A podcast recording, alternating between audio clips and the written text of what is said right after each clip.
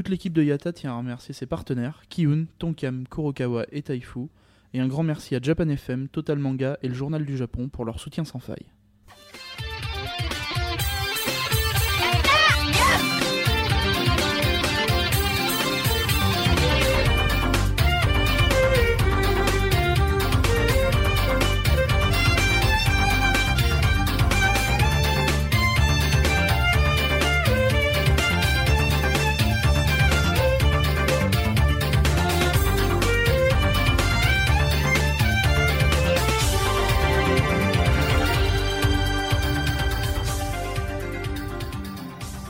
Kombawa Road to Japan 2013, jour 25. Ici Misaki en direct de Amano Hashidate, le lieu où la mer rejoint le ciel.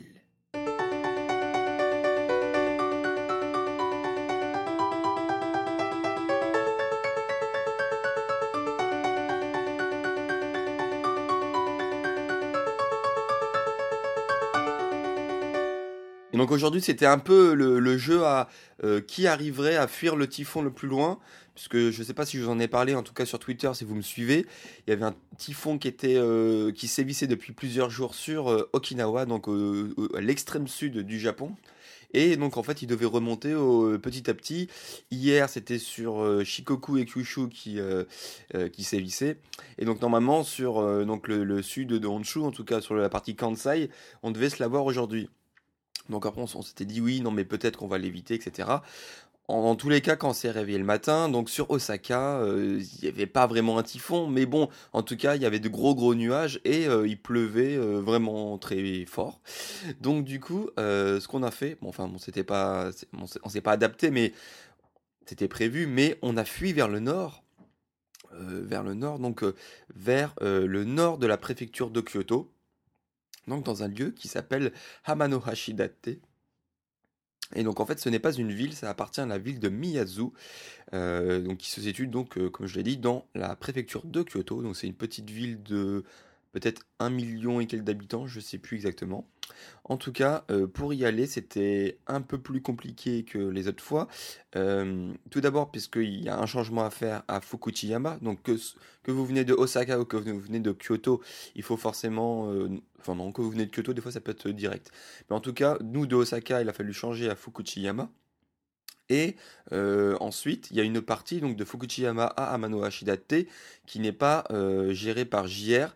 Et donc là, il faut payer. Euh, ce n'est pas compris dans, les passes, que ce soit dans les JR Pass ou nous dans le Kansai White Pass. Ce n'est pas compris.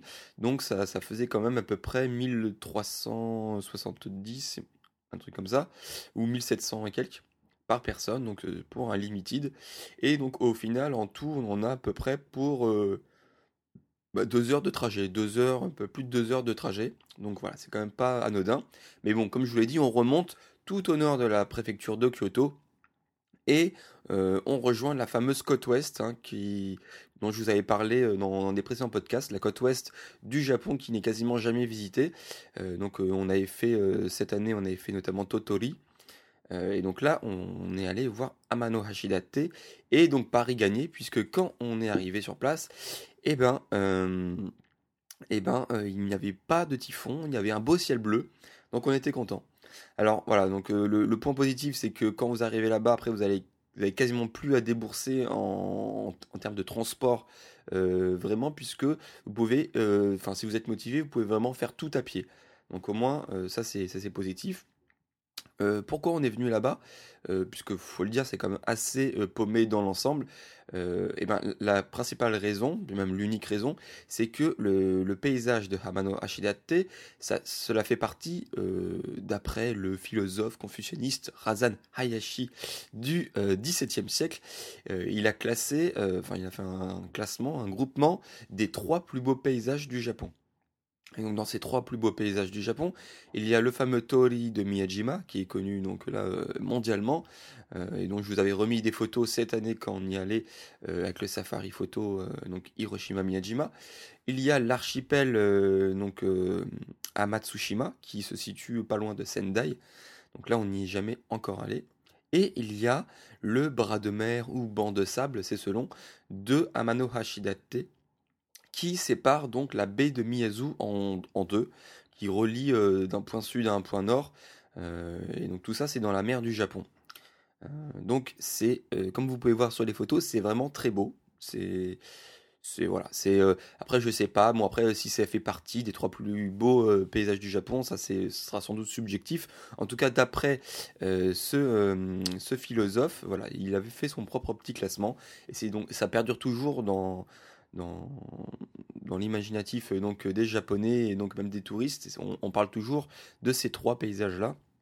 Donc au final, quand on va à Mano euh, bah à part ça, il n'y a pas grand chose à faire. Mais bon, ça peut quand même occuper euh, toute une journée, je pense, si on veut faire tout ce qu'il y a à faire là-bas et à son rythme, pas sans se presser, etc. Donc tout d'abord, euh, avec la gare de Hamano Hashidate, on arrive du côté sud. Donc là, le mieux à faire, et c'est ce qu'on a fait, c'est de tout de suite prendre donc le soit télésiège individuel, euh, soit le monorail à plusieurs, 40 personnes, pour monter en haut de, la, de la montagne du sud. Et donc là, on peut à la fois prendre des photos et il y a également euh, donc euh, des, un mini parc d'attractions, plutôt pour les enfants, euh, puisqu'il y a une mini grande roue et il y a un resto, etc. Mais donc en général, les gens ils viennent, enfin surtout les Japonais, hein, les gens ils viennent pour prendre les photos et hop, ils repartent tout de suite en bas. Alors, les photos, il y a un style très particulier pour les prendre, hein, parce que, bon, nous, on a pris les photos traditionnelles, forcément, mais euh, en général, quand on va là-bas, il faut prendre euh, la photo, euh, en tout cas, il faut regarder ou contempler le paysage avec le style Mata Nozoki. Donc ça va faire partie du premier mot du jour. Qu'est-ce que Mata Nozoki veut dire? Donc Mata, ce qui signifie entre les jambes, et Nozoki, coup d'œil. Et donc quand on a assemblé les deux, ça veut dire coup d'œil entre les jambes. Euh, donc ça n'a rien à voir avec un truc pervers. Ça veut dire que il va falloir vous tourner, euh, donc montrer vos fesses euh, au paysage et vous pencher en avant et regarder le paysage, donc Amano Hashidate, le bras de mer ou le banc de sable, entre vos jambes. Et donc du coup vous allez voir bah, donc le paysage à l'envers. Et alors après sur les, croyances, soit on, voit un dragon qui s'envole dans les cieux, soit on a l'impression de voir un pont euh, qui, flotte dans le ciel. Donc après, encore une fois, il faut avoir de l'imagination. Euh, bon, d'après la voix mystère, elle, y croit dur, comme fer qu'elle a réussi à voir ce paysage. En tout cas, c'est, euh, on vous a mis justement une photo aussi prise à l'envers. Donc je ne sais pas si ça rend trop. En tout cas, voilà, donnez votre avis là-dessus. Mais en tout cas, même à l'endroit, le, le paysage est vraiment très beau. Euh, d'ailleurs, on a aussi pris donc justement des photos des gens qui se prenaient en, Matanozoki. C'est assez marrant. On, voit même les, petits vieux. Alors c'est marrant parce que les petits vieux, ils n'arrivent pas à se pencher complètement. Alors je, ne sais pas s'ils voient grand chose, mais j'ai l'impression qu'ils voient juste leurs pieds en se penchant en avant. Euh, donc c'est assez marrant cette partie-là. Au moins tout le monde joue le jeu quand, quand il monte euh, en haut pour, pour voir le, paysage. Donc ensuite, côté sud, une fois qu'on redescend, il y a un temple qui s'appelle le Chihonji qui a priori est, dédié à la sagesse. en tout cas, les gens, pour euh, accumuler de, la sagesse, vont à ce niveau-là. Et d'ailleurs, plusieurs fois dans, sur, euh, que ce soit en haut de la montagne, euh, près du temple, des deux côtés, on a ce qu'on appelle les anneaux de la sagesse, qui, lorsqu'on fait le tour trois fois, ça permet donc soit de gagner de la sagesse, soit d'avoir un voyage en mer sécure. Donc voilà, ça c'est une autre, une des croyances qui était intéressante. Euh, ensuite, donc une fois qu'on a fait la montagne du sud et le temple du sud, ce qui nous reste à faire, bah, bien entendu, c'est la traversée du bras de mer, du banc de sable, qui fait tout de même 3,3 km de long. Alors, alors donc après là, c'est en fonction de ce que vous voulez.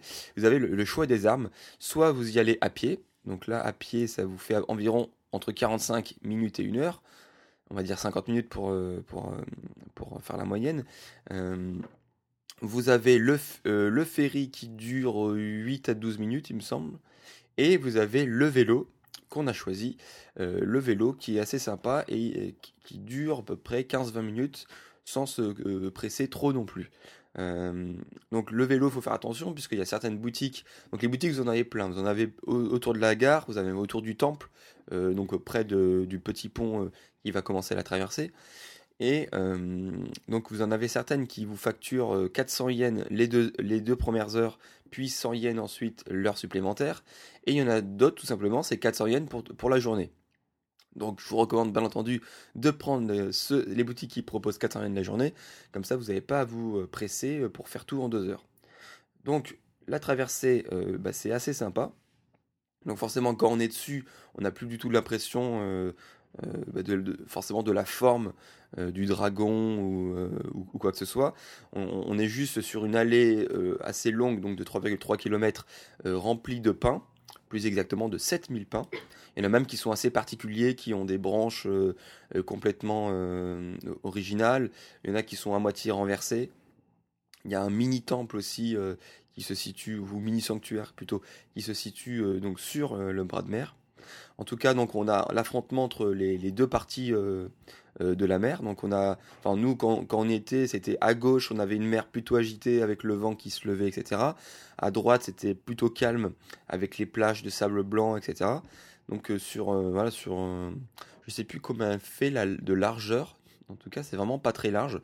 On va dire peut-être 50-100 mètres. Donc c'est vraiment pas très large. Donc ça nous permet de, voir bah, des, deux côtés du petit chemin, euh, bah, donc, euh, en un coup d'œil, donc les deux côtés de la mer. Et donc euh, forcément, quand on arrive au bout, on a presque la copie, la conforme de ce qu'on avait au sud. Donc on a à la fois donc un, donc là c'est plus un temple, c'est un sanctuaire qui s'appelle Motohise Kono. Donc là qui, qui, est assez sympa à visiter également. vous avez également de nouveau des téléphériques, enfin des télésièges ou des euh, monorails qui montent euh, à la moitié de la montagne du nord pour avoir de nouveau un point de vue donc de l'autre côté. Donc là, le, point de vue, il est, il est, un peu moins beau. Alors bon, il est un peu moins beau déjà dans l'état, je pense. Mais nous, ce qui s'est passé, c'est que quand on était en haut de la montagne nord, eh ben, on voyait plus rien. Puisque là, le, j'allais pas dire que le typhon nous avait rattrapé, mais, mais presque. En tout cas, le, le mauvais temps est arrivé. Il y avait euh, de la pluie, du vent et euh, surtout du, beaucoup de, gros nuages assez bas, donc beaucoup de brouillard, qui nous empêchait d'avoir une belle vue de l'autre côté.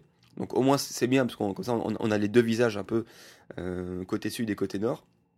Mais en tout cas, côté nord, quand on, regarde à la Mata Nozoki, euh, donc toujours penché en avant avec la tête entre ses jambes, on voit moins bien en fait le, dragon qui s'envole ou le, pont vers le ciel. Donc je pense que c'est quand même mieux de le faire au sud et donc ça, euh, c'est côté nord. Après, euh, pour prolonger l'expérience, vous pouvez même prendre un shuttle bus qui va monter encore plus au nord sur la montagne pour aller voir un autre temple qui s'appelle Nariya, euh, qui lui, donc on l'a pas vu. Mais bon, a priori, il était quand même assez beau. Mais bon, il fallait quand même payer de 1000, 1000 et quelques yens supplémentaires, tout ça. donc on n'a pas souhaité y aller puisqu'on avait vu la la majorité de ce qu'il y avait à voir de toutes les manières. Donc voilà, ça c'était pour euh, Amano Hashidate. Il euh, n'y a pas d'autre grosse chose à vous raconter dessus, à part que bah, c'est très beau, ça change de la ville, euh, c'est pas très connu, il n'y a pas beaucoup d'étrangers là-bas. Euh, vous pouvez croiser de, gros quarts de touristes japonais ou de coréens ou de chinois. Euh, nous, c'est ce qui nous est arrivé. Mais sinon, voilà, c'est assez sympa, même si c'est quand même assez long, puisqu'on est, on est reparti au retour pour à peu près donc deux heures de transport. Euh, sachant qu'il n'y a qu'un train toutes les heures, un Limited Express en tout cas toutes les heures. Et ben nous, quand on est arrivé, il a fallu de nouveau attendre 45 minutes presque à la gare. Donc voilà, c'est quand même une journée qui raccourci beaucoup à cause des transports mais je pense que ça vaut le coup et donc euh, forcément du coup je vous le recommande si vous avez une journée comme ça vous voulez euh, bah, aller voir autre chose que, les villes très connues euh, Nara, Imeji, etc. ou Hiroshima de, la partie, sud de Honju. Donc voilà, pour Amano Hashidate. pour la partie culinaire, donc Angelo qui s'occupe donc du Osaka Safari, donc, qui est l'équivalent du Hiroshima Safari ou Tokyo Safari sur Osaka forcément, euh, n'avait pas pu nous trouver une date pour faire justement un safari avec lui, donc il nous avait envoyé plein de bonnes adresses de restos typiques et pas forcément euh, euh, et pas forcément très connus de, de tous les touristes. donc on a goûté hier soir, ce soir pardon, je avec le décalage des épisodes, on a goûté ce soir euh, les, euh, les Boutaman du 551 euh, Orai. Donc 551 Orai, c'est a priori un grand spécialiste de, de cuisine à la vapeur. Et notamment spécialiste donc des Butaman, qui est l'appellation plutôt ici dans le Kansai, euh, ce qu'on peut appeler plus généralement dans les, dans combini, le, Nikuman. Et donc Nikuman, je vous en ai déjà parlé plusieurs fois, on, en a mangé aussi euh, déjà aussi euh, pendant ce voyage-là. Donc c'est des espèces de manju, donc les, les, pâtisseries, euh, enfin là c'est pas pâtisserie, mais euh, ça ressemble aux manju qui sont les pâtisseries à base de, de pâtes euh, de haricots rouges. Donc là c'est l'équivalent, mais côté salé avec fourré avec de la viande. Donc la boutas qui signifie porc et donc man qui est le, le, premier, la première partie de manju. Donc ça, ça donne boutaman. Et donc encore une fois, bah, c'est très bon. Euh, surtout que donc là, on était chez un spécialiste des, des des, des. Donc voilà, donc on remercie Angelo pour cette adresse. Et on a très bien mangé ce soir. Euh, rapide, pas grand chose à vous dire sur la, la Minute mais juste on est passé rapidement en fait au NMB euh, Official Shop pour prendre un set de photos à notre ami Shinbaka donc du podcast 48.